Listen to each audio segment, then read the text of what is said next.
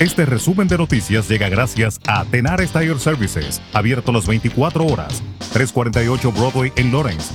Teléfono 978-327-6802. Las personas que han recibido el ciclo completo de vacunas contra el COVID-19 pueden omitir la cuarentena estándar de 14 días después de la exposición a alguien con la infección, siempre que permanezcan asintomáticas, aconsejaron funcionarios de salud pública de Estados Unidos. Los Centros para el Control y la Prevención de Enfermedades de Estados Unidos dijeron que se ha demostrado que las vacunas previenen el COVID-19 sintomático, que se cree juega un papel más importante en la transmisión del virus que la enfermedad asintomática. La agencia ha establecido criterios estrictos para las personas que ya no tendrían que estar en cuarentena después de las vacunas, incluido el haber recibido ambas dosis de una vacuna de dos dosis. En ese mismo orden, el principal epidemiólogo del gobierno, Anthony Fauci, aseguró que en abril todas las personas del país podrían recibir la vacuna contra el COVID-19 gracias a la aceleración en la producción y la mejora en la distribución. Estados Unidos rechazará la mayoría de los migrantes detenidos en su frontera con México bajo una política de la era de Donald Trump destinada a limitar la propagación del coronavirus y darle tiempo a la administración Biden para implementar sistemas de procesamiento de asilo humanos, dijo una funcionaria de la Casa Blanca.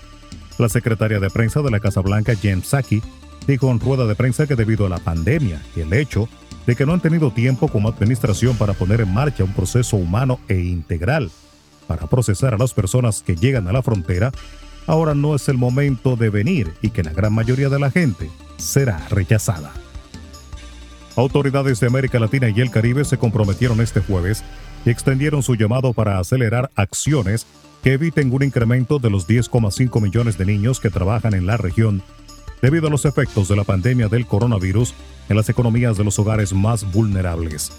Los presidentes de Colombia, Guatemala, Perú, así como representantes de Costa Rica y Jamaica, respondieron de este modo al llamado de la Organización Internacional del Trabajo OIT para participar en el lanzamiento del Año Internacional de la Erradicación del Trabajo Infantil. El gobernador de Puerto Rico, Pedro Pierluisi, anunció este jueves que los aeropuertos regionales de Ponce y Aguadilla retomarán los vuelos comerciales a partir del 1 de abril, a casi un año de que se limitaran las operaciones de ambas instalaciones como parte de las medidas de seguridad que se implementaron para detener los contagios por COVID-19. Luis indicó que la Airport Council International acreditó a ambas instalaciones aéreas con una certificación sanitaria por las medidas que han adoptado para combatir la propagación del COVID-19, mientras el Departamento de Salud ha validado que cuentan con el equipo necesario como cámaras infrarrojas y estaciones de desinfección para volver a recibir pasajeros. El jugador de béisbol de grandes ligas Robinson Cano está siendo investigado en República Dominicana por posibles irregularidades en un contrato para la recolección de basura concedido a una empresa a su nombre. La Dirección General de Contrataciones Públicas informó este jueves que investiga un contrato firmado entre el ayuntamiento de su natal San Pedro de Macorís y la empresa RJC Clear. La empresa de Cano logró el contrato solo cinco meses de haber sido constituida, cuando se exigía una experiencia de más de siete años. Y las informaciones bancarias del imputado en el caso Odebrecht Víctor Díaz Rúa serán excluidas, así lo decidió este jueves el primer tribunal colegiado del Distrito Nacional de la República Dominicana, quien acogió la solicitud de la defensa del imputado. Los abogados de Rúa alegaron que las informaciones de la Superintendencia de Bancos sobre las empresas del imputado se estarían incorporando y fueron obtenidas por medio de una autorización ilícita. La abogada Laura Rodríguez dijo que la mayoría recibió el pedimento de la defensa y como consecuencia se va a generar de cara al proceso.